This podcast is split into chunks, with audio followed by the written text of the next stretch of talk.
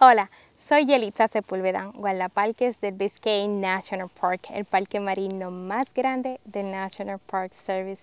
Las aguas del este en el parque contienen innumerables barcos que se hundieron en los arrecifes de coral. Se escogieron cuidadosamente seis de estos naufragios para formar parte del sendero del legado marítimo submarino del National Park Service.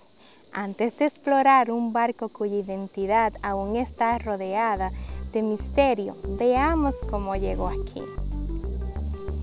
El Parque Nacional Biscayne abarca las riberas de manglares, las aguas poco profundas de la bahía Biscayne, el norte de los cayos de la Florida y los arrecifes de coral de la Florida. Desde piratas hasta colonos, la gente siempre ha dependido de los recursos naturales y valiosos que se hallan en estas aguas. En 1803, la compra de Luisiana ayudó a conectar distintas regiones de los Estados Unidos. Al obtener el puerto de New Orleans, los estadounidenses tuvieron acceso al río Mississippi. A su vez, el río proporcionó acceso al Gran Oeste.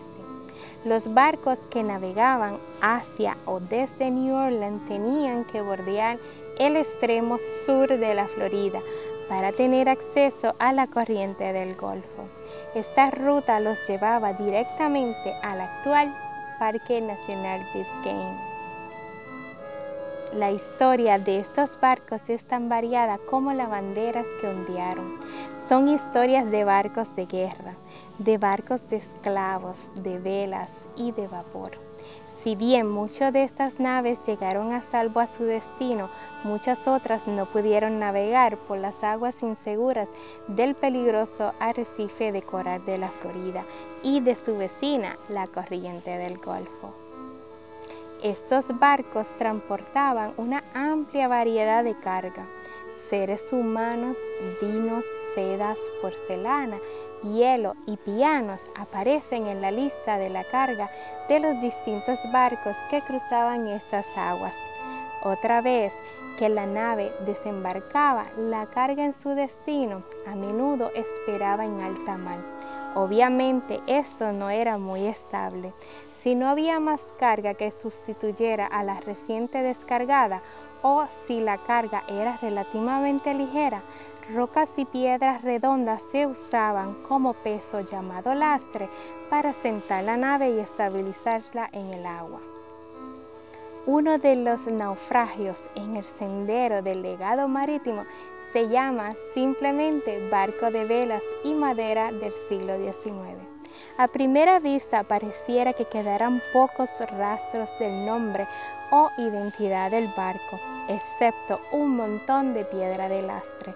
El ambiente cambiante del arrecife en el mar, sumado a pequeños organismos como los gusanos de barco, destruyeron rápidamente los componentes de madera expuestas que aún quedaban de este barco.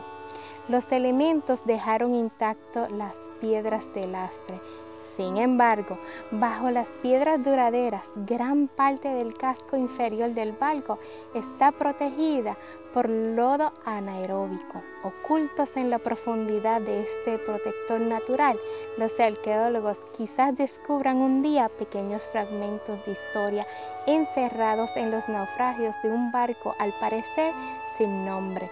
Objetos como vidrios rotos, cerámica, equipo de barco, objetos personales de los marineros, huellas de herramientas en la propia madera y hasta restos de insectos o incluso insectos polizones son evidencias que pueden reunirse para narrar la historia del barco, dónde estuvo, lo que transportaba y hacia dónde se dirigía.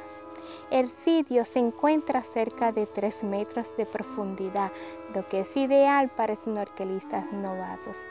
Al nadar en el agua cristalina, observe las piedras de lastre suavemente redondeadas.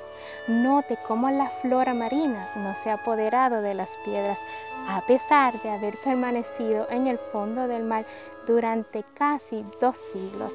Mire atentamente para descubrir que los peces se han apoderado de las rocas que servían para sentar al barco. Examine los huecos para ver la abundante vida marina. Se han instalado boyas permanentes para proteger la seguridad de los visitantes mientras disfrutan de las ruinas del naufragio y del arrecife cercano. Usted puede ayudar a proteger vestigios que quizás ayuden a descubrir los secretos del barco a recordar que este sitio, al igual de todos los sitios arqueológicos en el Parque Nacional Biscayne, forman parte de nuestro legado compartido. Recuerde tomar solo fotografías y dejar solo burbujas. Sumérjase en la historia y descubra las historias detrás de los naufragios en el sendero del legado marítimo de Biscayne.